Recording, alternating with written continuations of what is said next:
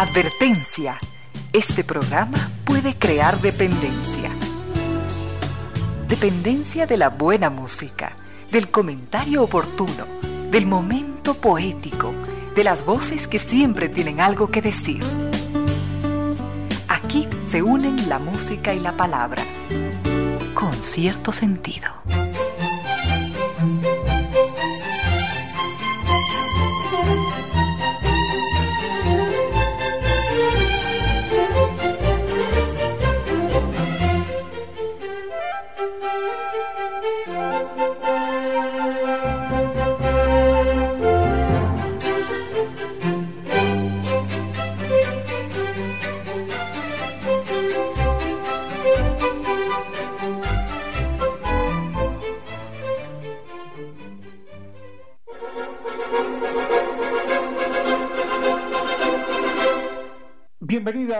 Gracias por sintonizar Radio Suceso 101.7, gracias por compartir este solo de música, comentarios y entrevistas.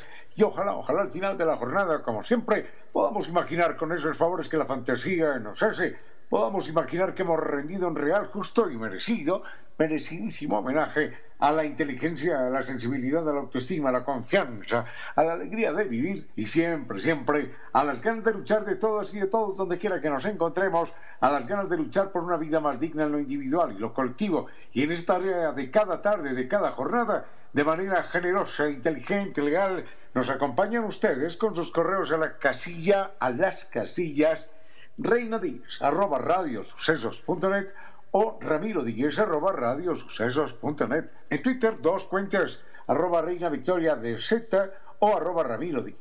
En Instagram una única cuenta, arroba Reina Victoria 10 y en Facebook nos siguen como con cierto sentido.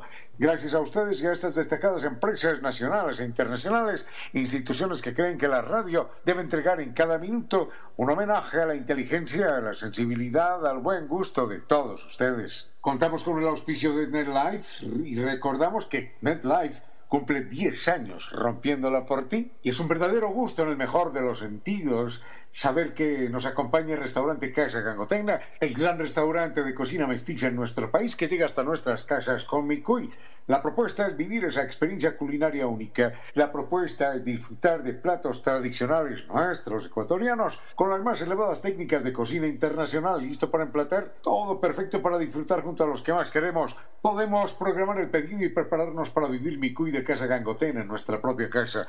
Nos encontramos en la página www.casagangotena o llamamos al 097 999 Dos detalles importantes. Primero, si usted menciona que escuchó este anuncio en Radio Sucesos, obtiene un 10% de descuento en su pedido. Y segundo, recuerde que después de probar, de degustar los platos de mi cool restaurante Casa Gangotena, entonces cada vez que lo recuerde, se le va a hacer agua a la boca. Eso es restaurante Casa Gangotena. Y esto también es muy importante. Recordamos que este 2020 debe terminar sobre ruedas gracias a Mall Jardín. Puede ganar un espectacular Mazda CX9, el mejor regalo para esta Navidad. Simplemente acumula 50 dólares en facturas y las registra desde la comodidad de su casa entrando a misfacturas.malljardín.com.es. También puede ganar mil dólares semana. A este año, este año hay que terminarlo sobre ruedas con Mall Jardín. Con cierto sentido.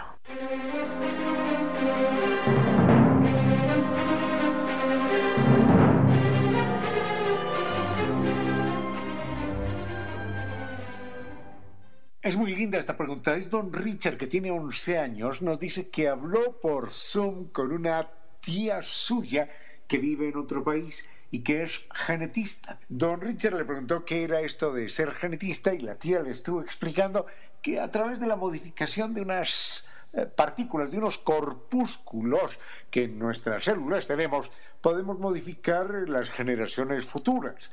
Entonces, por ejemplo, si una persona viene con un gen que determina una enfermedad X o Y o Z, ese gen puede ser modificado, puede ser eliminado, puede ser cambiado por otro y la persona nace sin esa enfermedad.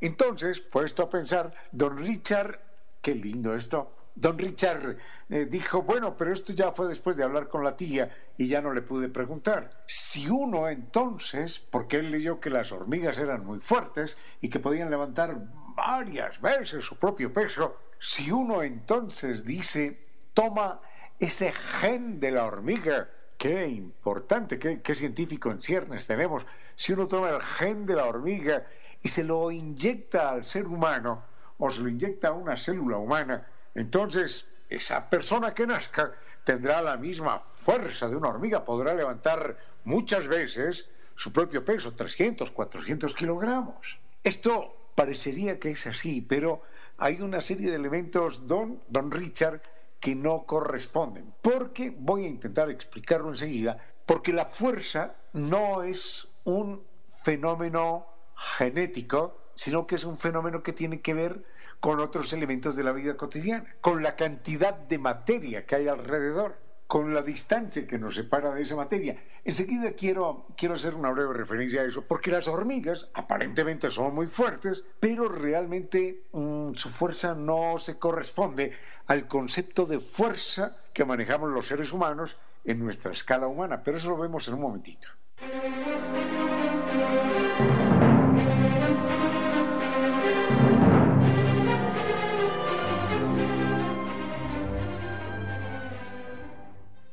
Don Richard tiene 11 años, habló con una tía que es genetista y se quedó impresionado por esto de los genes y también coincidencialmente estuvo leyendo acerca de las hormigas y leía que las hormigas pueden cargar 40 o 50 veces su propio peso. Entonces, don Richard, inteligentísimo, dice, si inyectamos el gen de la fuerza que tienen las hormigas al ser humano, podríamos levantar 50 veces nuestro propio peso. No es así, mi querido don Richard, por una razón muy simple, porque cuando los cuerpos, cuando los cuerpos son ya muy pequeños, entonces ya ahí ya no importa tanto esta, esta fuerza de gravedad que es la que hace que, por ejemplo, si soltamos una cosa se caiga al suelo o que no podamos levantar algo muy pesado, ya no importa tanto la fuerza de gravedad, sino otra fuerza que se llama la fuerza eléctrica. Cuando los animales son muy pequeños, cuando los cuerpos son muy pequeños, ya para ellos no importa la gravedad porque la cantidad de materia que hay allí es muy poquitita, entonces la gravedad no afecta esa cantidad de materia. Lo que sí afecta cuando el cuerpo es muy pequeño es la electricidad. Entonces, de idéntica manera, así como una hormiga puede levantar su peso 40 o 50 veces, si usted pusiera esa hormiga en la pantalla del computador o en la pantalla del televisor que está electrizada, esa hormiga quedaría allí fija sin poderse mover. Y no se podría mover porque la tracción de la electricidad a esas escalas tan pequeñas resulta muy fuerte para la hormiga que también es muy pequeña. Por eso una hormiga puede caminar por una pared. Y no es porque tenga ventosas en las patas, sino que camina por la pared porque hay una atracción eléctrica entre la pared y la hormiga. Es una atracción muy pequeña, pero suficiente para mantener a la hormiga allí pegada a la pared. Y por eso la hormiga puede caminar por el techo también y no, se va a caer porque la electricidad esa capa de electricidad pequeñita, invisible, que no alcanzamos a percibir los humanos, que está en el techo o en la pared, es para la hormiga más fuerte que la fuerza de gravitación y que no podría permitirnos caminar por una pared porque la atracción eléctrica de la pared sería muy débil para nosotros. No es el mismo concepto de fuerza. Una pulga, por ejemplo, que tampoco pesa mayor cosa, puede derrotar a la fuerza de gravedad y esa hormiga salta un metro un elefante, que es muy grande, no puede saltar ni un centímetro, ni dos, ni tres. Pero, sin embargo, en términos de fuerza, es preferible que a uno lo ataque una pulga y no que lo ataque un elefante. Pero ya tendrá tiempo de comprender estos fenómenos de la gravedad. Solamente le señalo esto, por ejemplo, usted en la Tierra pesa X kilogramos en otro planeta su peso sería distinto. Si usted se para, por ejemplo, en un asteroide, un asteroide que mida 8 o 10 kilómetros, usted en ese asteroide podría levantar con una mano todo el edificio Empire State sin ningún problema, porque ese asteroide es muy pequeño en masa y no ejerce la atracción que ejerce la Tierra. La Tierra tiene mucha más masa que el asteroide. Entonces en la Tierra las cosas pesan más que en ese asteroide. Y hay planetas con más masa que la Tierra en los cuales el peso suyo, por ejemplo, sería el doble o el triple. Hasta ahí nada más y ojalá haya quedado claro este, esta aproximación a la inquietud científica de don Richard. Muchísimas gracias, querido caballero. Y sigue así porque tiene, tiene una clara vocación de científico a sus 11 años. A esta hora, recuerde que la mejor almohada es la buena conciencia. Don Marco es un apreciado amigo, queridísimo amigo. Ah, cuán gentil es don Marco y tiene el don de la oportunidad. Nos está enviando en este momento un correo electrónico con un artículo que escribí para el diario El Telégrafo hace ya bastante tiempo. Y tiene precisamente que ver con las hormigas. Entonces voy a leer rápidamente este artículo que dice lo siguiente. No está relacionado con el tema que tratábamos ahora, pero habla de las hormigas. Y dice lo siguiente. Es una pena que de los poetas no siempre se conozca lo mejor. Es el caso de Federico García Lorca, famoso por sus casadas infieles y sus versos de toreros. Pero además de lo tantas veces recitado, García Lorca narra una conmovedora historia a través de un caracol pequeño burgués que un día se lanzó a recorrer su mundo. En su viaje, en un rincón del bosque, el caracol vio unas hormigas que arrastraban a otra hormiga agónica y mutilada y preguntó por qué maltrataban a su compañera. La víctima, medio muerta, respondió que las otras no perdonaban lo que hizo una noche. Ella había trepado al árbol más alto y tras mirar el cielo les contó a todas que existían las estrellas, pero ellas no le creyeron. El caracol, desconcertado, también preguntó ¿Estrellas? ¿Qué son las estrellas? La hormiga torturada respondió las estrellas son luces que llevamos sobre nuestra cabeza y que podrían alumbrar nuestras tinieblas. Nosotros no las vemos, gritaron indignadas las inquisidores, y te mataremos por propagar esas ideas. El trabajo es tu ley. Eres perversa y perezosa. He visto las estrellas, repitió la hormiga casi sin fuerzas. El caracol pidió que la dejaran en paz en su último momento, y cerca Pasó volando una abeja y la hormiga torturada pensó que ella, la abeja, la llevaría volando a una estrella. Entonces exhaló su último aliento y las demás hormigas, al verla muerta, huyeron alborotadas y se perdieron en el bosque. A lo lejos, cuenta el relato, se escuchaban los campanarios llamando a la gente a la iglesia. Hasta ahí el relato de Federico García Lorca. Hace ya muchas décadas que el franquismo asesinó al poeta García Lorca, autor de esta historia. Acabaron con su vida por ser eh, republicano y tampoco le perdonaron su condición de gay. Capturado por un funcionario de apellido Velasco, el poeta se supo muerto porque en pocos meses aquel Velasco había asesinado a más de cuatro mil civiles en Granada y a García Lorca lo fusiló 48 horas después de ser detenido. Cuenta un oficial que cuando en la madrugada lo llevaban a un descampado para fusilarlo, el poeta dijo, oh, hace frío. Y Velasco le respondió, no te quejes, cabrón, que no tendrás que hacer el viaje de regreso. Después otro verdugo afirmó, ya muerto yo mismo me di el gusto de meterle dos balazos por puntos suspensivos y corto la frase por respeto al poeta. Hoy, en alguna tumba anónima yacen los restos del poeta al igual que los de cientos de miles de españoles asesinados por el franquismo, que fueron enterrados, que fueron arrojados como perros al borde de las carreteras porque ninguno se merecía el más elemental respeto. Hasta ahí el texto de, las hormigas. Texto, oh, tengo varios textos escritos sobre hormigas, ahora que recuerdo. Texto que nos remito don Marco. No estaba claramente relacionado con el tema que abordamos de las hormigas en consideración a don Richard, pero bueno, vale en este momento y en algún momento volveremos a hablar de las hormigas, que son animales verdaderamente extraordinarios a pesar de aquella insignificante pequeñez. Con cierto sentido. Don Julián, muchísimas gracias. Nos remite un correo de estos que circulan por, un mensaje de estos que circulan por WhatsApp y allí aparece algo curioso sobre lo que él nos hace una pregunta. Bueno, primero el mensaje es verdaderamente serio bueno, son dos mensajes. El primero, y a esto nos referiremos en algún momento, el primero dice que los habitantes de la era digital, de este universo digital, los jovencitos de ahora, no sé si será verdad o no, hay estudios científicos al respecto, afirman que los... En fin, estoy vacilante porque el tema es muy delicado y puede resultar ofensivo. Dice que los habitantes de este universo digital, los primeros nacidos en este universo digital, son los niños que por primera vez en toda la historia de la humanidad tienen un cociente de inteligencia inferior al de sus padres. Es decir, a lo largo de toda la historia, cada generación había aprendido un poquitito, un poquitito, un poquitito, y en ese, en ese conocimiento, en esa búsqueda, en esa investigación, en ese acumular experiencias, cada ser humano se iba haciendo un poquitito más inteligente que sus padres. Pero sucede que ahora los medios digitales, dice este estudio científico, hace que por primera vez en la historia de la humanidad, tienen documentos muy serios, por primera vez en la historia de la humanidad, los nativos de este nuevo mundo, es decir, esta nueva generación, por primera vez en la historia de la humanidad, me da trabajo decirlo, tienen un cociente de inteligencia inferior al de sus padres. Eso es lo primero que don Julián nos remite y nos pide que lo compartamos al aire porque lo considera de mucha importancia. Sí, señor, lo vamos a compartir al aire, voy a intentar documentarme un poquitito mejor.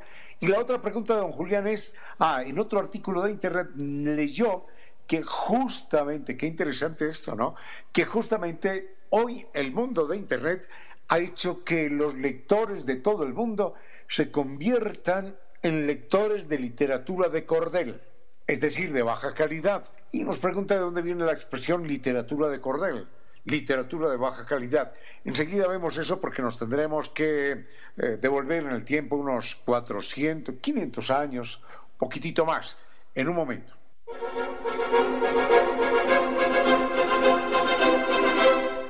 Estamos de acuerdo en que lo que nos hace auténticos a los quiteños son nuestras tradiciones. Y en Quito tenemos de sobra. Y una de las más ricas en todos los sentidos es la tradición de guaguas de pan y colada morada. Por eso la invitación es disfrutar hasta el 22 de noviembre de las guaguas y colada más queridas, las de Cirano y Corfú. Queda perfecto para esta temporada con cierto sentido. Empecemos con el primer comentario que nos hace don Julián acerca, dos comentarios.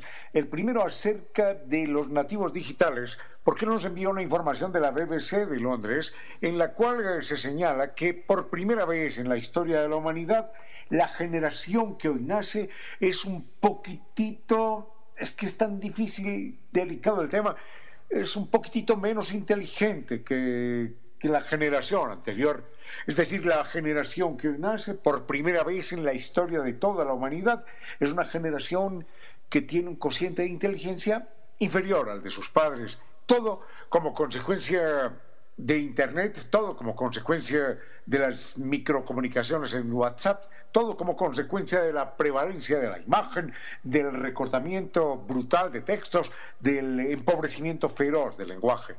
Todo como consecuencia de este mundo hipertecnológico en el que estamos todos inmersos a la fuerza. Hagamos entonces el ejercicio de ir mm, al año 1300, 1400. La gente leía, no había mucha gente que supiera leer, pero había gente que leía. Eran fundamentalmente los nobles, los muy, muy, muy poderosos y alguna parte del clero, no todos tampoco. Entonces, en aquella época, antes del invento de la imprenta, un libro costaba mucho más de lo que cuesta una casa o de lo que costaba una casa porque el libro era un trabajo de una persona especialista que sabía leer y escribir, capaz, que no era fácil, capaz de copiar un libro, pero no solo capaz de copiarlo, sino de copiarlo con toda la elegancia de las letras, inclusive dibujando las mayúsculas con unos ornamentos especiales y demás, y cada libro se convertía en una verdadera joya, en una verdadera obra de arte de una especialista que trabajaba meses y meses, si no fuera, si no años y años, en ese proyecto de escribir un libro. Quien se quiera imaginar esto, yo le propongo que tome una hoja de papel y pase a mano la primera página de una novela que esté leyendo. Se van a demorar más de la cuenta y van a terminar con la mano cansada. Imagínense, en aquella época no había esferos, el papel era de mala calidad, la pluma se tenía que mojar en la tinta, esperar a que se secara un poco, cuidado se cae una gota porque se dañaba el papel, no había bombillas, no había nada, había que trabajar en determinadas horas. Así que un libro era una tarea épica y costaba, costaba lo que nadie hoy podría llegar a imaginar. Cuando llega la imprenta entonces, el libro se democratiza, pero no tanto porque la gente no tenía mucho dinero, en primer lugar, porque la gente no estaba acostumbrada a leer. Entonces, leerse un libro de la noche a la mañana para una población que no sabía leer, que prácticamente no sabía leer, era toda una epopeya también. En fin, ya me extendí bastante en esta aclaración acerca del valor, del costo que tenía un libro, versus esa nueva aparición que se llama en un momento dado literatura de cordel, que democratiza, que abarata en todos los sentidos la literatura. Enseguida vemos eso en un... Con cierto sentido. Me contaba un amigo que en alguna ocasión, a propósito de esto de Internet y cómo influye en los cerebros de los humanos, que en alguna ocasión él estaba leyendo un libro y encontró que la letra era relativamente pequeña. Entonces, para leer mejor, lo que hizo fue poner la mano, poner los dedos sobre la hoja del libro y hacer el movimiento que se hace en las pantallas del, del teléfono para agrandar la imagen. Y él quedó verdaderamente horrorizado con esta experiencia, porque dijo, si esto me lo hace a mí, ya persona vieja, que he pasado leyendo libros toda la vida y que he tomado el celular hace apenas algunos años, si esto me lo hace a mí el celular y mi cerebro, entonces, ¿qué no le hace el celular al cerebro de los niños, el celular y las pantallas en general? Ya habíamos venido hablando a lo largo de estos días en otros programas de la forma cómo las actuales comunicaciones y la manera de percibir el mundo terminan por afectar el cerebro y el cerebro particularmente de los niños termina por confundir la realidad con la fantasía. Pero esto es muchísimo más grave. Hay un libro que se llama, la, el título es durísimo, ¿eh? La fábrica de cretinos digitales. Es un libro escrito por un eh, neurocientífico francés reconocidísimo que se llama Michel de Mourget.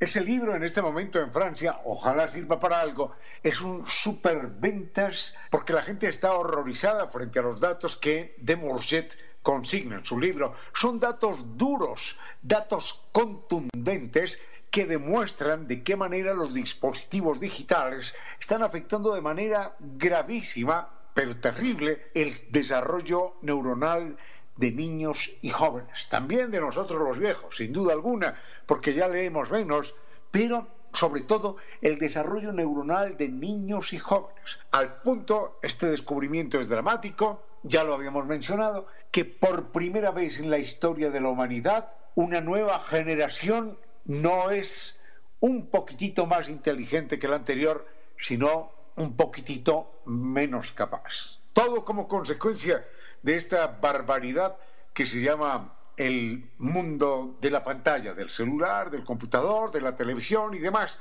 Y simplemente de demuestra cómo los niños que están allí mucho en contacto con la televisión, con los videojuegos, con la pantalla del, del celular o del computador, estos niños tienen un cociente intelectual disminuido frente a la generación anterior.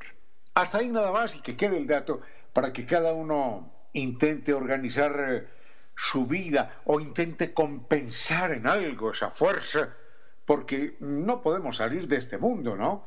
Pero intentemos compensarlo leyendo, aprendiendo, pensando, escapando un ratito de esas actividades alienantes y realizando otras que estén motivando el nacimiento de nuevas neuronas que todavía se están dando allí en el cerebro y además la aparición de nuevas sinapsis, de nuevas conexiones entre las neuronas que nos van haciendo todos los días un poquitito más inteligentes. Entonces eso hay que aprovecharlo porque eso ni siquiera cesa con la edad. Así que dejamos el tema ahí y volvemos eh, con algo más. Con cierto sentido.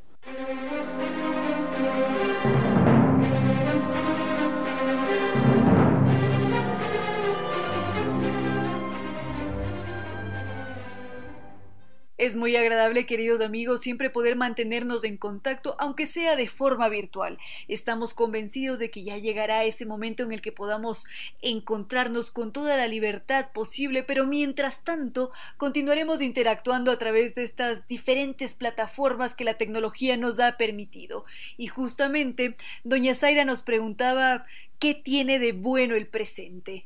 Esta es una pregunta bastante amplia que puede ser abordada desde diferentes perspectivas, pero si es que pensamos en cuáles podrían ser esos grandes regalos que nos está dejando este presente, es darnos cuenta de cómo ha cambiado el tiempo, las civilizaciones desde el pasado.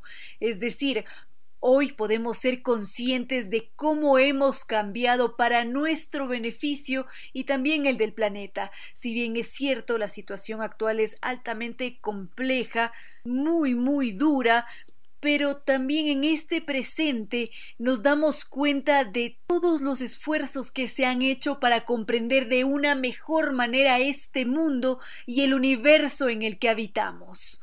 Hace miles de años atrás, probablemente las discusiones sobre ciencia o astronomía eran muy distintas a las que mantenemos hoy, porque en la actualidad nos centramos quizás en la existencia de materia oscura o de energía oscura, estamos centrados en la exploración de otros universos, mm, de si es que tal vez existe la posibilidad de que existan diferentes realidades, hacemos toda clase de experimentos con diferentes herramientas con las más sofisticadas tecnologías y todo esto ha sido gracias a la evolución que hemos tenido desde el pasado y que vivimos un nuevo presente. Tranquilamente podríamos decir que hoy vivimos en un constante festín del conocimiento y antaño no fue de esa manera, así que es un gran regalo vivir este presente. Con cierto sentido. Decíamos que una de las ventajas del presente es poder ver cómo ha cambiado el pensamiento. Si es que nos remitimos al ámbito científico, nos daremos cuenta que antaño esos cuestionamientos científicos eran muy distintos a los actuales, porque anteriormente se intentaba situar a un determinado astro como el centro del universo, y esto desde hace miles de años atrás, Mientras que en tiempos actuales la situación ha sido distinta. Si es que nos remontamos al año 1971, nos encontraremos con el astronauta David Scott, que era el comandante de la misión Apolo 15, y una vez que él había llegado a la superficie lunar, él ejecutó este importantísimo experimento. A simple vista se veía muy sencillo, pero era trascendental. En lo que hizo fue agarrar un martillo y una pluma, y lo que hizo también fue dejarlos caer simultáneamente desde una misma altura, y como resultado ambos objetos se precipitaron al suelo al mismo tiempo, y de ese experimento Scott pudo concluir que Galileo tenía razón. El propósito de ese astronauta era homenajear al físico visionario que había inventado la física y estudiado el movimiento a partir de las matemáticas. Scott había buscado hacer este homenaje porque Galileo para él era un sabio. Él había sido esta gran figura encargada de estudiar los astros celestes con su telescopio, y entre ellos las montañas y valles de la luna, y no solamente eso, Galileo había puesto a nuestra disposición el método científico. Él había también asentado las bases para que fuera posible toda esta revolución tecnológica que hoy conocemos. Si es que un hombre como Galileo no hubiese existido, probablemente esa misión del Apolo 15 tampoco hubiese sido posible. Por ese motivo, Scott buscó darle este homenaje a Galileo, porque fue este hombre quien nos dejó un legado importantísimo en el que él lo que ha hecho ha sido guiarnos hacia la obediencia y el dominio simultáneo de la naturaleza. Galileo ocupa un lugar privilegiado en la historia del pensamiento porque absolutamente todas sus contribuciones, que las ha hecho en diferentes campos como la astronomía o las matemáticas o inclusive la literatura, nos han servido para caminar hacia adelante. Galileo siempre será este primer científico al que nunca podremos dejar de admirar. En algún lugar de la realidad existe la fantasía. Con cierto sentido.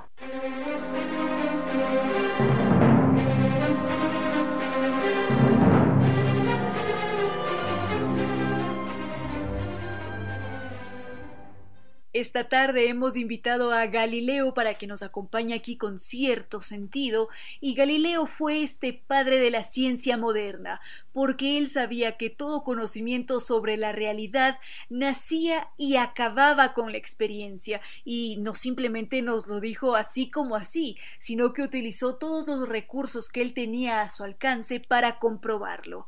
Galileo lo que había hecho durante toda su vida fue estudiar, había absorbido todas las enseñanzas de Arquímedes, por ejemplo, y él lo que hizo fue utilizar todo ese conocimiento aprendido para conjugarlo con las matemáticas, también con la observación y finalmente derivar en la experimentación.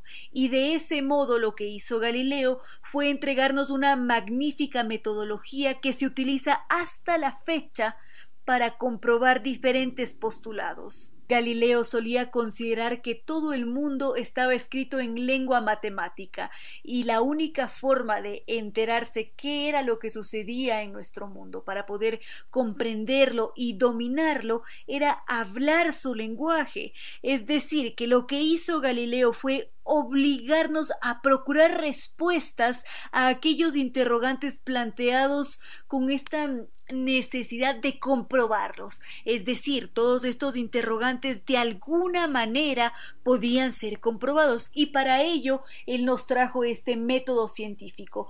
Se presentaban las posibles causas a un problema Luego se observaba, se las evaluaban y finalmente se llegaba a una respuesta palpable, cosa que no sucedía con la filosofía, y con esto Galileo no desprestigiaba a la filosofía, pero sí que nos decía que había un método mucho más preciso para llegar hasta la verdad. Y Galileo también era magnífico porque él se la pasaba experimentando. Él a veces lanzaba bolas sobre planos inclinados, y hoy esos mismos experimentos también se desarrollan, pero con otras inclinaciones de los mismos planos para poder comprender em, los aceleradores de partículas. Definitivamente Galileo fue un hombre espectacular que lo que hizo fue causar un gran revuelo en la historia, porque nunca antes un individuo había llegado a romper con todo el conocimiento que había sido impuesto.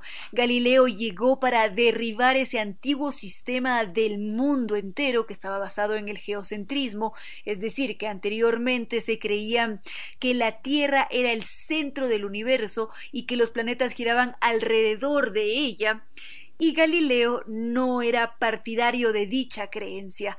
Él confiaba y creía en el heliocentrismo, es decir, que el Sol es el centro alrededor del cual gira todo el universo, y en esa época hacer esa clase de afirmaciones era muy grave, era muy atrevido irse en contra del pensamiento que estaba imperando en aquel entonces, en el que la única creencia aceptada era que la Tierra era una esfera finita y cerrada. Por allí también en esos mismos tiempos habría aparecido Copérnico, que era también partidario del heliocentrismo, y fue uno de esos grandes hombres que tuvo un trágico final al oponerse a las creencias de aquel entonces. Y Galileo sabía que estaba pisando hielo delgado, pero él estaba dispuesto a todo. Él sabía que su propuesta era acertada y la de otros científicos también lo eran, y que era necesario acabar con las creencias de veinte siglos, porque era impensable sostener esa clase de creencias que él observaba y experimentaba que no eran correctas. Afortunadamente Galileo supo imponerse con su telescopio en mano y nos demostró que el universo era infinito y que era posible abrirle las puertas al conocimiento. Y adicional a esto, Galileo fue inmensamente generoso, porque él todo lo que observaba y experimentaba lo dejaba plasmado por escrito, y todos esos escritos él los hacía accesibles a todos. Él no buscaba que el conocimiento se quedase reducido a unos cuantos, sino que él quería compartirlos con toda la sociedad. ¿Cómo no vamos a adorar a un individuo como Galileo Galilei? A esta hora, recuerde que al hablar, las palabras deben ser mejores que el silencio. Decíamos que Galileo Galilei fue uno de los científicos más representativos de la época y él fue el que mejor encarnaba los valores científicos de aquel entonces. Lo más bello de este proceso revolucionario científico que vivió Galileo fue que él no estuvo solo, porque al mismo tiempo había estos otros científicos que pusieron toda su energía en el movimiento científico. Estaba por allí Tycho Brahe, estaba Kepler, Giordano Bruno, que lamentablemente él había acabado en la hoguera por defender estas ideas que eran consideradas como heréticas. Él no estaba de acuerdo con la finitud del universo y por ese motivo terminó en la hoguera. Galileo sabía que él podía correr un destino similar, pero él defendió a capa y espada la verdad. Él decía que no todo el conocimiento necesariamente tenía que hallarse en los libros señalados por la tradición, sino que era posible explorar y refutar aquellos postulados. Lamentablemente, Galileo fue obligado a retractarse de todo lo que había propuesto él fue humillado por eso y apenas en el siglo XX se revisa nuevamente el caso de Galileo y se determina que la Iglesia había cometido un fatal error, que había habido mucha resistencia a la hora de aceptar nuevas propuestas y que Galileo estaba en lo correcto. Galileo lo único que estaba haciendo era defender la verdad y el conocimiento, y por ese motivo hoy lo admiramos. Ya más adelante podríamos conocer varios de los aportes que realizó Galileo Galilei. Con cierto sentido.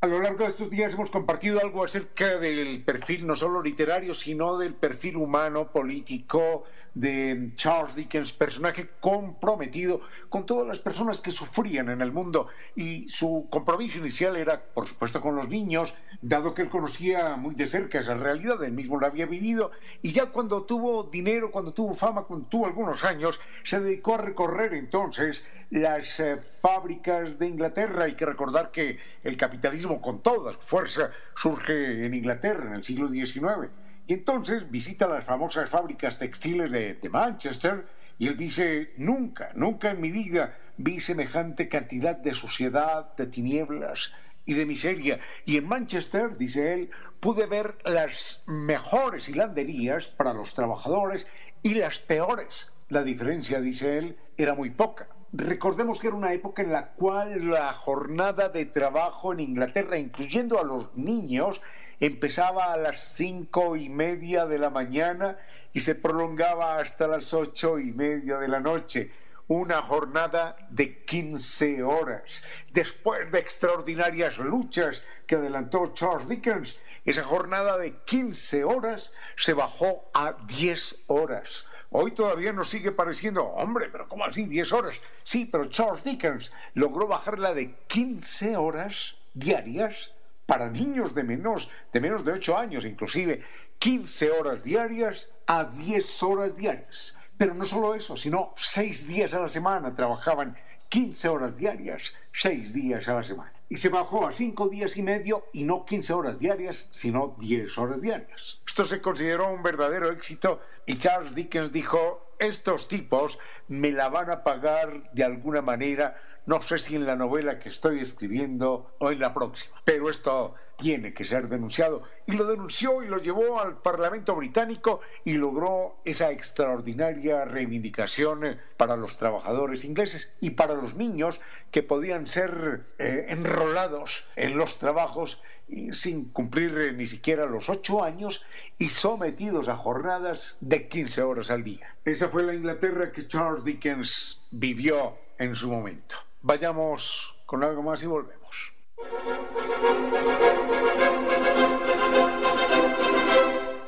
A esta hora, recuerde que algunos llaman razonamiento el encontrar argumentos para seguir creyendo lo que siempre han creído. Este es un tiempo con cierto sentido, para que de todos broten las luces que todos precisamos.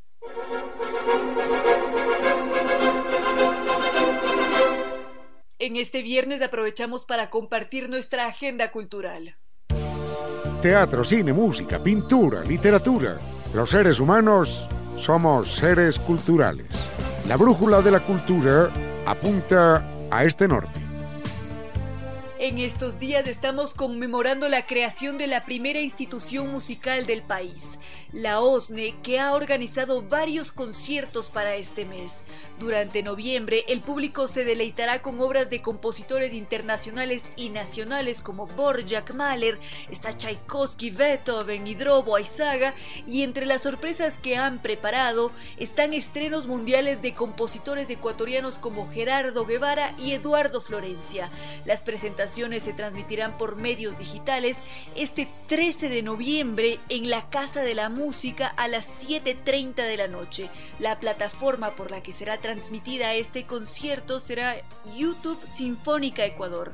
El costo es gratuito y habrá otro concierto este 20 de noviembre de 2020 concierto de temporada ensamble de cuerdas en el Teatro Capitol. Hora de estreno 7.30 de la noche, plataforma YouTube arroba Sinfónica Ecuador y el costo es gratuito.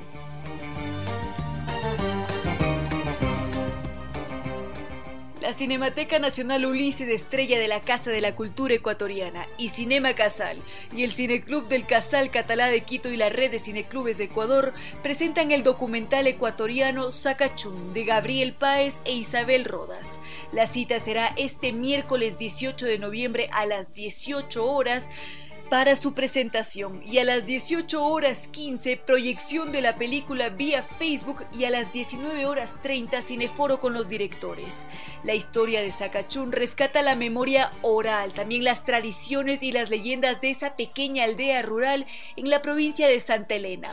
Alrededor del reclamo histórico para recuperar el monolito ancestral de San Virutute se construyen multitudes de imaginarios de fertilidad y abundancia que cobran sentido en la religión popular de sus habitantes. La mirada tierna y discreta de los realizadores se deja atrapar por el ritmo cotidiano de los abuelos del lugar. Sakachung ha recibido varios premios internacionales como mejor largometraje documental en el Festival Internacional de Cine de las Américas en Hidalgo, México, también como mejor documental ecuatoriano en los premios Colibrí 2020.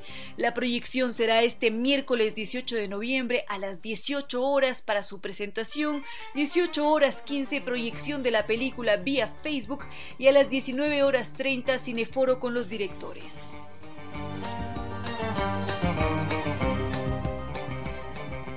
Y desde la Universidad de las Artes en Guayaquil nos dicen que el MZ14 ofrece apoyo para emprendedores en arte y cultura, primer ciclo de conferencias para reactivar el sector artístico y cultural. Entre el 16 de noviembre al 9 de diciembre, el Centro de Producción e Innovación MZ14 de la Universidad de las Artes y Hub 58 se pondrán a disposición de la comunidad universitaria y la sociedad en general en su primer ciclo de charlas para apoyar los emprendimientos en arte y cultura MZ14 pone en marcha su plan de fomento a las industrias creativas con un ciclo de charlas orientadas al desarrollo de nuevas ideas de negocios en arte y cultura, poniendo énfasis en la inclusión, innovación y sostenibilidad. Este espacio se levanta en un edificio patrimonial de Guayaquil, ubicado en la avenida 9 de Octubre y Panamá y se incorpora al corredor cultural del centro de la ciudad. Fue construido en el año de 1936 y se constituye en parte del circuito de la Universidad de las Artes que abarca la matriz de la universidad en la calle Malecón, el edificio Tavara y la Biblioteca de las Artes. Es así que MZ14 se enmarca con la tendencia global del auge de la creatividad y la innovación como vía de desarrollo para investigaciones y trabajos de carácter interdisciplinario entre arte y tecnología con este ciclo de charlas que tendrá sinergia con la iniciativa Espacio liderada desde la Dirección de Economías Creativas e Innovación. Este ciclo de conferencias cuenta con más de 20 mentores, empezando el 16 de noviembre hasta el 9 de diciembre. Entre los temas propuestos se encuentra el cine, teatro, danza, circo, performance, mm, actividades multidisciplinarias, museos y patrimonio, artesanía, turismo cultural y gastronomía. Así que el Centro de Producción e Innovación MZ14 nos invita a disfrutar de estas charlas que están destinadas a la comunidad profesional, a docentes, mentores dispuestos a impulsar sus ideas o emprendimientos para convertirlos en un modelo innovador y llevarlos a un nuevo nivel para conectarlos con diferentes públicos y audiencias. con cierto sentido.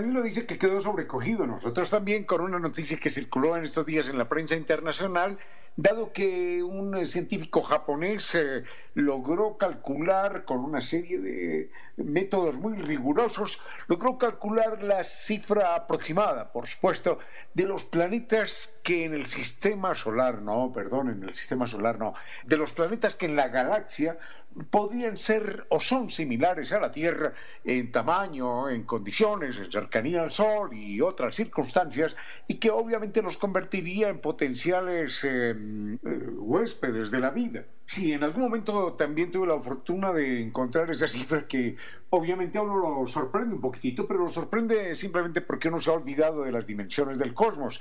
Salimos, miramos el cielo y decimos, oh, qué grande, ¿no? Pero no estamos viendo absolutamente nada. Hay que pensar, por ejemplo, que tenemos alrededor de 400 mil millones de soles, 400 mil millones de estrellas en nuestra galaxia y que nuestra galaxia es simplemente una galaxia absolutamente mediocre.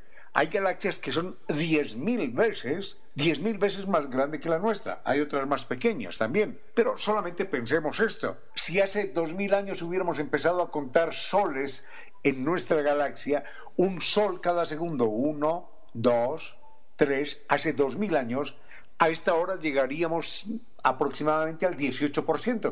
Estaríamos contando apenas el 18% de los soles en nuestra galaxia.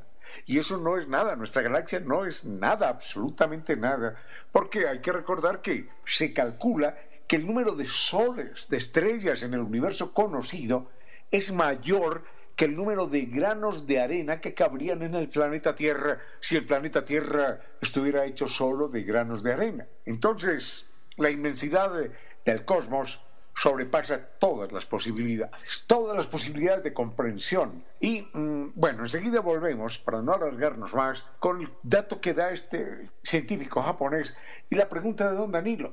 ¿Será que hay vida en el cosmos? Sobre esto ya hablamos en alguna ocasión y vamos a volver a hacer una breve referencia porque, bueno, hay otros datos que podemos compartir.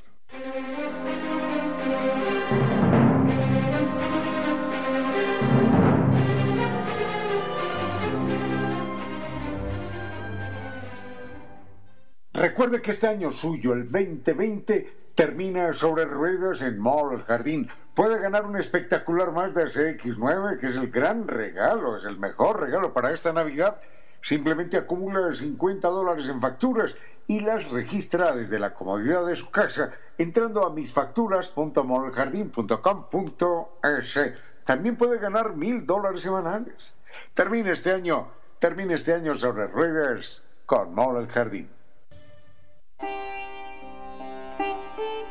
Defender los derechos de los otros es lo mejor de nosotros, los humanos. Artículo tercero. Ningún animal será sometido a malos tratos ni a actos crueles. Si es necesaria la muerte de un animal, esta debe ser instantánea, indolora y no generadora de angustia. Declaración leída y aprobada por las Naciones Unidas y posteriormente por la UNESCO. Los otros animales, nuestros hermanos. La pregunta que hace don Danilo es, ¿existe vida sí o no en el cosmos? Algunos dicen, no, hay posibilidades, pero no hay una certeza absoluta. Hay que recordar que en el año 98 el presidente Bill Clinton en los Estados Unidos apareció dando una rueda de prensa internacional diciendo, señores, hemos eh, encontrado que en este meteorito marciano hay formas primigenias, formas primitivas de vida. Este es un gran descubrimiento. Por alguna razón, las iglesias de los Estados Unidos, que son bastante poderosas y bastante influyentes en muchos aspectos, empezaron a bloquear aquella información, le echaron una cortina de humo y no trascendió. Hoy la ciencia señala que ha encontrado formas primigenias de vida en ese meteorito y en otro meteorito marciano también. Cuando hablamos de formas de vida, no hablamos de señores eh, de bigote y de sombrero manejando auto y manejando mouse y escuchando radio o trabajando aquí o trabajando allá. No, hablamos de formas primitivas de vida que, dadas las condiciones del planeta Marte, dado que no puede sostener una gran atmósfera, dadas esas condiciones, esa vida no puede evolucionar, sino que se mantiene allí a niveles ah, absolutamente larvarios, para decirlo de alguna manera. Pero la pregunta de don Danilo está fundamentada en la emoción que le ha causado a él saber que existen 6.000 millones, una cifra respetable, casi un planeta por cada habitante del planeta Tierra, 6.000 millones de planetas habitables, parecidos a la Tierra en nuestra galaxia. Habitables por su tamaño, habitables porque eventualmente cuentan con una atmósfera, habitables por la mm, relativa distancia que mantienen al Sol, etc. Es decir, son planetas bastante parecidos a la Tierra que permitirían la aparición y la evolución de otras formas de vida. Donde quiera que vayamos, no vamos a encontrar humanos, no, de ninguna manera. Vamos a encontrar otras formas de vida. Enseguida comento de manera breve cuáles son las presunciones que existen para imaginar que existe vida en otros planetas. En un momento. A esta hora, recuerde que el verdadero valor no consiste en no tener miedo, sino en reconocer y enfrentar el que se tiene. Tiene que existir alguna luz entre la noche más espesa, algún país desconocido donde no exista la tristeza. Esa luz, ese país, está dentro de usted. Gracias por compartir con cierto sentido.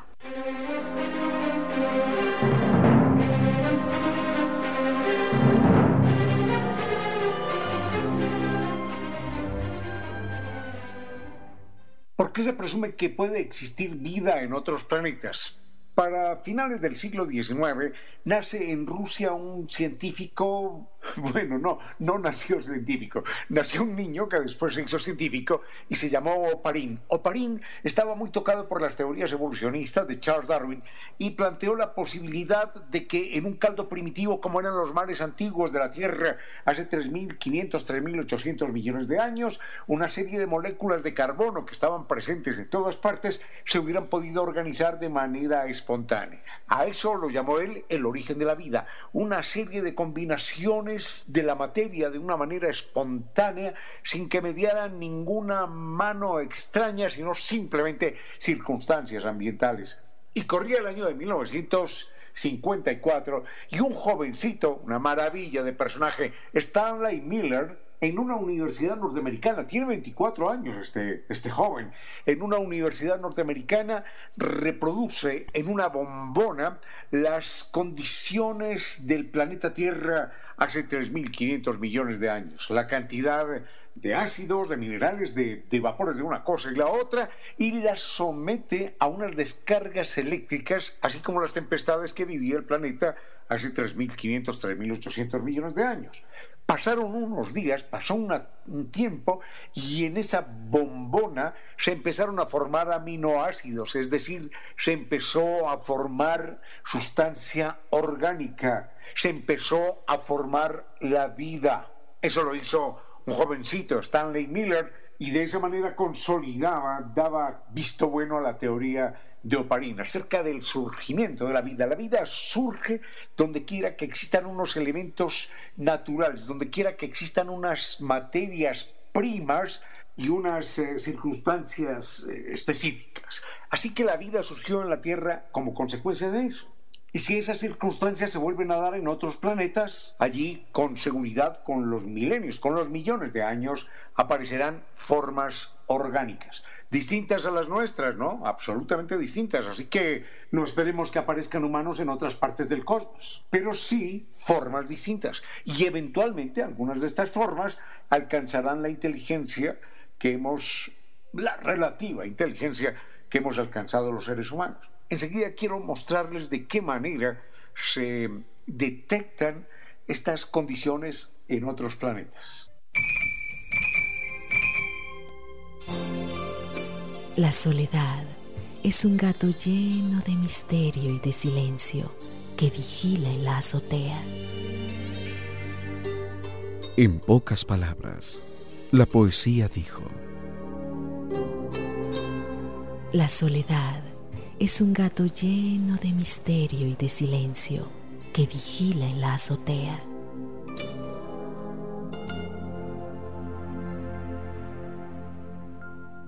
Pongamos un ejemplo simple para entender de qué manera los seres humanos sabemos de qué están hechas las estrellas. Recuerdo a un famoso filósofo que decía, los seres humanos podremos llegarlo a saber todo menos de qué están hechas las estrellas. Hoy lo sabemos, es increíble. Y lo sabemos porque hay equipos capaces de detectar los compuestos lumínicos que existen en cada estrella. Cada estrella, de acuerdo con su composición orgánica, emite una luz distinta que no es claramente perceptible para nosotros, los humanos. Percibimos el color rojito, el color azul de unas estrellas, el color amarillo, pero nada más que eso. En cambio, hay equipos extraordinariamente sofisticados. Imaginemos que no se trata de luces, sino de música.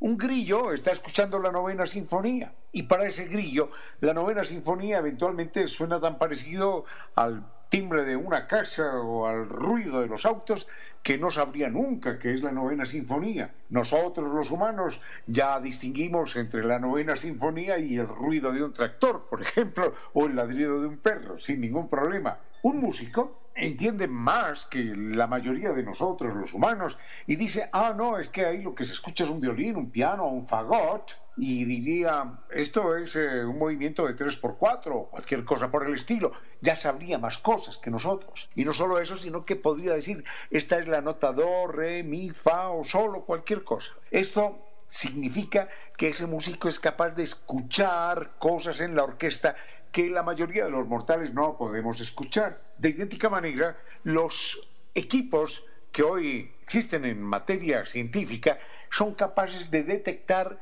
las sustancias que componen una estrella. Entonces sabemos, por ejemplo, que en las estrellas hay carbono y calcio y azufre y magnesio y aparece hidrógeno, por supuesto, y fósforo y nitrógeno y cloro y potasio, hierro y demás. Esas sustancias, todas, están también en nuestro organismo. Esas sustancias son compuestos de la vida aquí en el planeta Tierra y los encontramos en la lombricita, en la abeja, en el elefante, en el árbol de la secuoya o en nosotros los humanos.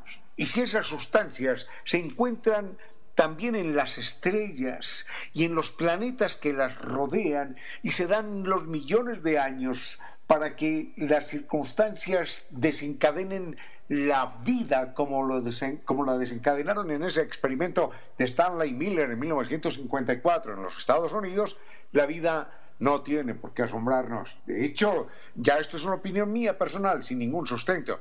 Lo sorprendente, lo sorprendente para mí sería que no existiera vida en el universo. Para mí eso sería la máxima, la máxima sorpresa. Pero además ya no habrá sorpresa porque está comprobada la vida en el planeta Marte, vida primigenia, vida primitiva. Posiblemente hoy no exista, parece que sí, pero de todas maneras en su momento existió. Dejamos el tema ahí, extraplanetario, y volvemos aquí para poner un momentito los pies en tierra.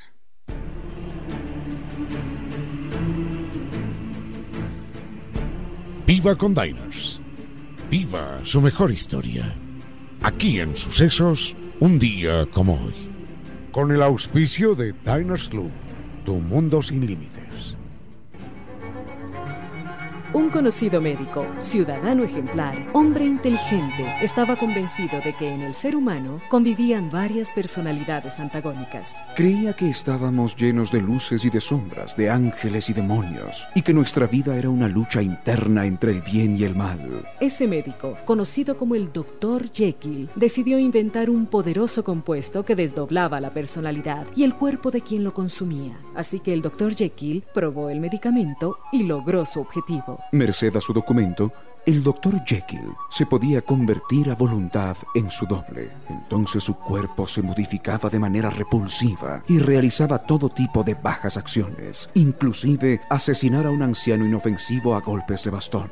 Cuando el doctor Jekyll gozaba de su identidad noble, de ciudadano intachable, se dedicaba a obras de caridad para compensar las barbaridades cometidas por su otro yo. Pero sucede que aún sin consumir el medicamento, el doctor Jekyll se empezó a desdoblar y asumía la personalidad monstruosa que llevaba dentro con todas sus consecuencias. Esta novela es de Robert Louis Stevenson, escritor escocés, afectado desde muy joven por problemas de salud y hombre que con esta obra nos invita a sumergirnos en las profundidades de la mente humana. Stevenson, que había nacido un día como hoy, 13 de noviembre de 1850, pasó los últimos años en la isla de Samoa, buscando una salud que siempre le fue esquiva y meditando acerca de las contradicciones del ser humano, nos recordaba que, curiosamente, la política, que es la actividad más importante del ser humano, es la única que no requiere ninguna preparación.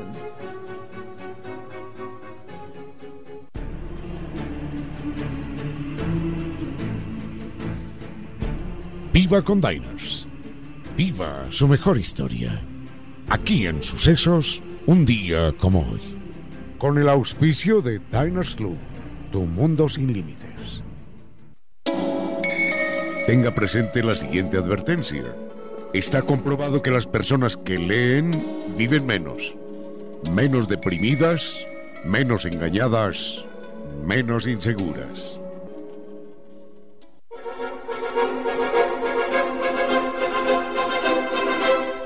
Esta tarde nos acompaña Roberto Guerrero. Él es el responsable de la cooperativa Surciendo Redes y Sabores. También es el coordinador de los sistemas de alimentos sanos Madre Tierra. Y es un verdadero gusto contar con su presencia aquí en este espacio con cierto sentido para adentrarnos en este magnífico mundo donde la soberanía alimentaria es posible, donde también es posible consumir alimentos que se centren en el comercio justo, que tengan estos sabores distintos, que busquen otras formas de producción que sean amigables con el ambiente. En todo caso, es un magnífico proyecto, pero ya será don Roberto Guerrero quien profundice más en el tema. Bienvenido a este espacio. Sí, buenas tardes a todas y todos los radio escuchas, también buenas tardes allá a, los compañeros de Concierto Sentido. Muchas gracias por la entrevista y estamos aquí dispuestos a colaborar con nuestra opinión y con nuestra propuesta justamente para fomentar la soberanía alimentaria y contribuir a una alimentación sana y soberana como eh, es un derecho para nosotros como ciudadanos y ciudadanas. Esta es una propuesta que nace desde la cooperativa Surciendo Redes y Sabores. Sí, sí, sí. Eh, nuestra iniciativa es una iniciativa cooperativa, es una iniciativa donde lo que perseguimos es consolidar una empresa colectiva, una empresa que permita tanto la capitalización y el funcionamiento eh, con criterios también de, digamos así, de eficiencia, con criterios de, de ser una alternativa sostenible para los consumidores como también una, una empresa que, que tiene sus bienes de manera colectiva y que de manera colectiva también distribuye estas, estos ingresos, estas propuestas, digamos así, de, economía alternativa, tanto para los productores eh, con precios justos, como para, como, digamos así, generar condiciones de empleo y, y generar condiciones eh, digamos, de dignidad en el trabajo campesino, como también a nosotros como consumidores se nos permita eh, apoyarnos en esta alternativa con precios que no excluya del consumo sano y soberano a sectores populares, ahora que estamos tan golpeados por las condiciones económicas que han sido vulneradas, tanto por la reducción del empleo como por la reducción de los ingresos familiares. Esta es una propuesta que no es de reciente, sino que ya viene a algunos años trabajando en esto del comercio justo, soberanía alimentaria, en general los productos agroecológicos. Sí, sí, exactamente. Estamos ya por cumplir cuatro años acá en el suroccidente de ir desarrollando lo que llamamos el sistema de distribución de alimentos sanos Madre Tierra, que antes de marzo estábamos con ferias en distintos puntos de, de, los barrios populares de acá, de la Mena 2, en la Quito Sur, la Guatazo, en la Dioxis, en, eh, digamos ahí, en espacios donde podíamos ir generando estas condiciones de, vecindad y un espacio de intercambio intercultural y de alimentación saludable. También tenemos unas biotiendas que actualmente está funcionando uno en la menos 2 y uno en el sector de Solanda, que han tenido que, digamos así, reconfigurarse en estas condiciones de, crisis o de emergencia sanitaria. Actualmente las ferias se han cerrado, la ocupación del espacio público es complicada, pero eh, hemos dado como alternativa esta formación del mercado cooperativo agroecológico Madre Tierra, que es el primer mercado, digamos así, que es un esfuerzo ciudadano, es un esfuerzo de esta alianza entre el campo y la ciudad, entre producción, digamos, entre organizaciones de producción agroecológica campesina, como nosotros, consumidores responsables del, sur de Quito, que nos hemos puesto de acuerdo, hemos logrado arrendar un terreno eh, que es bastante, bastante grande, de 600 metros cuadrados, donde están organizadas y dispuestas las carpas de los compañeros productores agroecológicos eh, con criterio de distanciamiento físico, eh, aplicando las condiciones de bioseguridad y, eh, como siempre, llevando estos alimentos sin agrotóxicos, estos alimentos que nos recuerdan el sabor ancestral, el sabor tradicional de, nuestra tierra, de nuestros Andes, y también, digamos así, manteniendo este criterio que para nosotros debe ser de fidelidad, de fortalecer nuestra salud. Y ahora que es tan importante una alternativa para fortalecer el sistema inmunológico de las familias, que no se ha, que no se ha estado explorando mucho eso, pero para nosotros es importante esto, sobre todo para enfrentar estas condiciones de una enfermedad nueva que está que está digamos ahí desarrollándose que estamos nosotros también como como hombres como mujeres enfrentando para eh, tener una alternativa, digamos así, también desde la alimentación. Por supuesto que sí, la alimentación es importantísima porque nosotros somos lo que comemos. Y aquí el detalle de la producción, porque si es que se están manejando sin agrotóxicos, si es que las formas de cultivo son distintas, esto quiere decir que los alimentos que nos llevamos a la boca van a tener em, un impacto beneficioso en nosotros. Claro, es bien importante este trabajo campesino, este esfuerzo que vienen haciendo ya de, hace algunos años familias de pequeños productores, que, nos estamos viendo gente que tiene media hectárea, cuarto de hectárea, máximo una hectárea, que están aquí en Pichincha, en, exactamente están en Pedro Moncayo, en el sector de Tabacundo, de La Esperanza, están en Cayama, en el sector de Cangagua, de Cusubamba, están en Píllaro, están en el sector de Urbino, exactamente en Píllaro, están en Pelileo, están en Patate. Son los compañeros que son parte de las organizaciones que trabajan eh, en, articulación con la cooperativa. También están compañeros de Pacto y Santo Domingo de los Áchilas.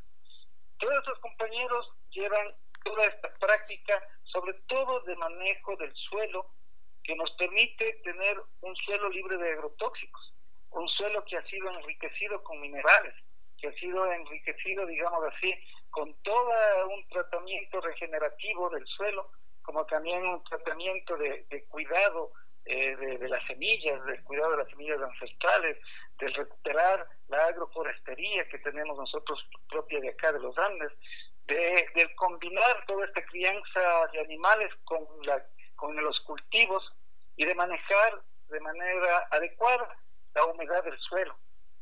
Entonces, todos esos elementos nos permiten asegurar que cuando las plantas que están ahí desarrollándose estos alimentos que nosotros los debemos después poner en nuestras mesas, las mesas de nuestras familias, son esto, son alimentos que están contribuyendo en nuestra salud. Aquí debemos... justo justo este, este, este, esto que nos ha dado la naturaleza siempre, ¿no? Esto que estaban acostumbrados nuestros abuelos, esta alimentación de sabor, esta alimentación que además de ser bien rica, bien sabrosa y bien diferente a lo que nos hemos estado acostumbrados a comprar en otros espacios, también nos está nutriendo. Como decimos nosotros, tenemos la tranquilidad de llevar alimentos sanos a nuestro hogar. Adicional a esto, aquí debemos de reconocer que esta clase de alimentos con un cultivo diferente, mucho más amigable, son realmente deliciosos. En días pasados había probado unas acelgas y remolachas orgánicas y definitivamente hay que reconocer que hay una marcada diferencia. Son mucho más frescos, de una delicadeza. Es como si es que mm, el sabor del alimento se magnificara por diez o más. Claro, exactamente. Y hay, un tema bien importante, ¿no? Hay, ya, hay todo, en el caso de, América Latina, en Perú, acá en Ecuador también se han desarrollado toda una serie de, de, un movimiento de chefs, ¿no? Que, me parece interesante también llevarlo a, la, a escena, que han comenzado a, a llevar eh, todas nuestras recetas, digamos así, ancestrales, desde estos alimentos frescos, agroecológicos, en el diálogo con las comunidades indígenas y llevarlos a un, a un nivel gourmet. Y claro, llevarlos a un nivel donde es una alimentación sabrosa, es una alimentación, no estamos diciéndoles comer sano es comer, comer feo, no, realmente es comer sabroso. Entonces, entonces la dinámica es el esfuerzo que nosotros llevamos como cooperativa, es el, el esfuerzo que estamos asentando en el mercado cooperativo que estamos abriendo ahora, en el mercado cooperativo agroecológico que estamos funcionando ahora, y que la parte que nos corresponde a nosotros como organización de consumidores es garantizar de que esos alimentos también estén en la mesa de las familias de barrios populares, que no sea un proceso de exclusión económica, digamos así, o de elitización de este tipo de alimentación, sino que sean alimentos que estén en acceso de las familias, no solo un acceso físico de saber dónde está el mercado, sino también esta posibilidad de que sean costos que realmente estén al alcance de nuestro bolsillo. Ese es el esfuerzo que hacemos nosotros cuando unimos directamente campo-ciudad en lo que se llaman circuitos cortos de comercialización, sin intermediarios, de tal manera que las familias campesinas se vean beneficiadas del incremento de sus ingresos, al mismo tiempo que los consumidores puedan acceder a estos alimentos sanos y a estos alimentos sabrosos. Una verdadera maravilla. Y en caso de que nosotros queramos conocer el proyecto, tal vez involucrarnos o realizar nuestras compras en el mercado corporativo agroecológico Madre Tierra, ¿qué es lo que tenemos que hacer? A nosotros como, como cooperativa, como ya llevamos algún tiempo, en respuesta a este marzo, abril, mayo que fue bien complejo para, para la distribución de alimentos y para no cortar los canales de, digamos así, de relacionamiento con los compañeros de las organizaciones campesinas y los compañeros de la ciudad, eh, desarrollamos una plataforma web. Entonces se puede pedir incluso a domicilio a través de la plataforma, esta página que tenemos nosotros, que es www.alimentosmadretierra.com.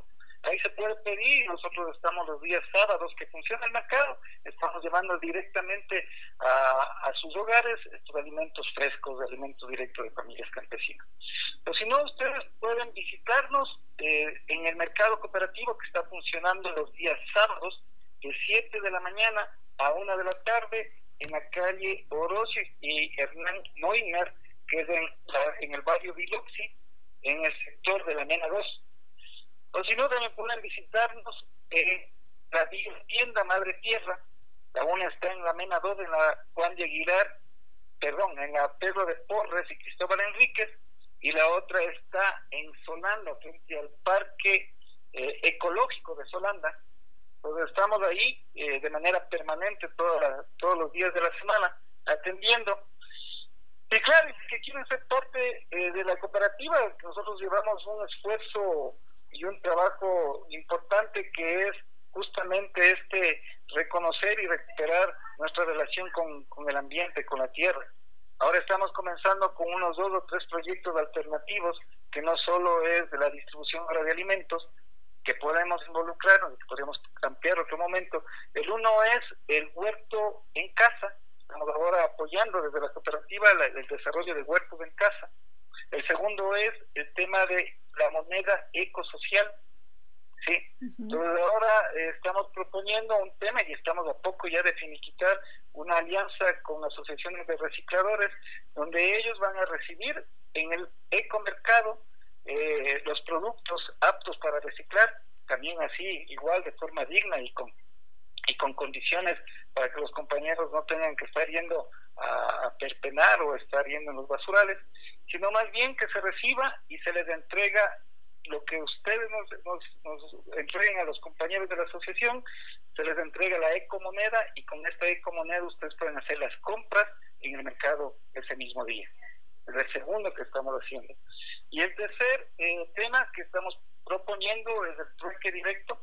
Eh, ustedes pueden llevar las cosas que estén necesitando también las familias en el campo, como son comestibles digamos, más procesados, como aceite, sal, azúcar, pueden llevar ropa en buen estado y los compañeros pueden hacerse el intercambio con los alimentos frescos, porque ahora estamos en unas condiciones económicas que son diferentes y desde la organización tenemos que dar alternativas para enfrentar estas condiciones y seguir alimentándonos sanos como generando condiciones dignas de vida, tanto para trabajadores del campo como de la ciudad.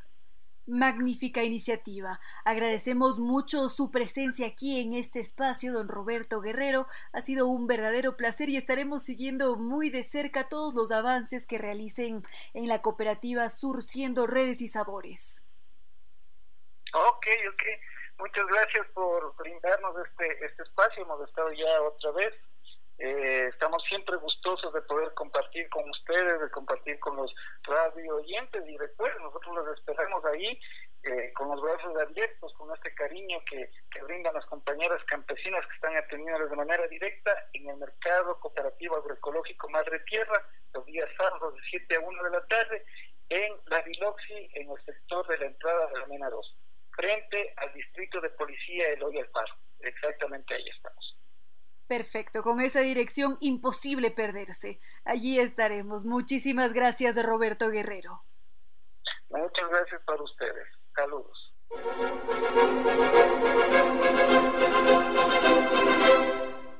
Y esto fue todo por hoy en esta tarde del viernes 13, 13 de noviembre. A todos y todos, gracias por haber compartido estas horas de música, comentarios y entrevistas. Gracias a NetLife, que nos recuerda que está cumpliendo 10 años y que en esos 10 años ha venido rompiéndola por ti. Gracias, gracias a Restaurante Casa Gangotena, el gran restaurante de cocina mestiza en nuestro país. Restaurante Casa Gangotena llega hasta nuestras casas con Micuy y la propuesta es vivir esa gran experiencia culinaria única, disfrutar de platos tradicionales ecuatorianos con las más elevadas técnicas de cocina internacional, todo listo para empletar, perfecto para disfrutar junto a los que más queremos. Puede programar su pedido y prepararse para vivir Micuy, se lo recomendamos. Micuy de Casa Gangotena en su propia casa. Recuerde que los encontramos en la página www.casagangotena.com o llamamos al 097, que teléfono fácil, triple nueve.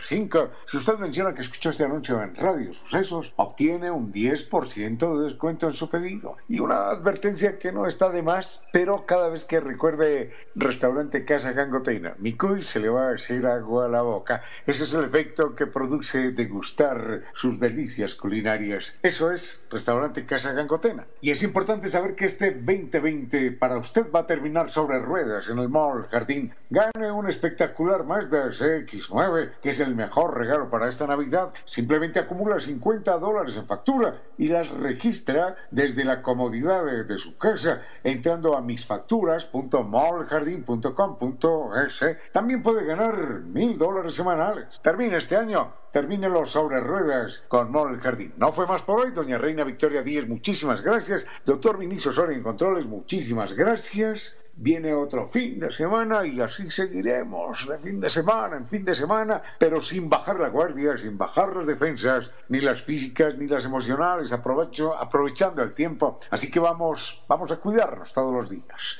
Fuerte abrazo, los queremos mucho y hasta el próximo lunes.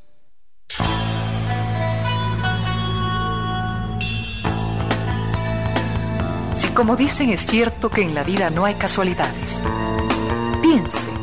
¿Por qué escuchó usted este programa? Tal vez escuchó aquello que necesitaba o tuvo la sospecha de esa luz dentro de su propio ser. Una gota de agua, un corazón que late, una semilla en su memoria, un remanso en medio de sus prisas, una voz que aliente su esperanza, una pluma para sus alas. Algo de eso hemos querido ser. Aquí en concierto sentido con Ramiro Díez. Y Reina Victoria Díez.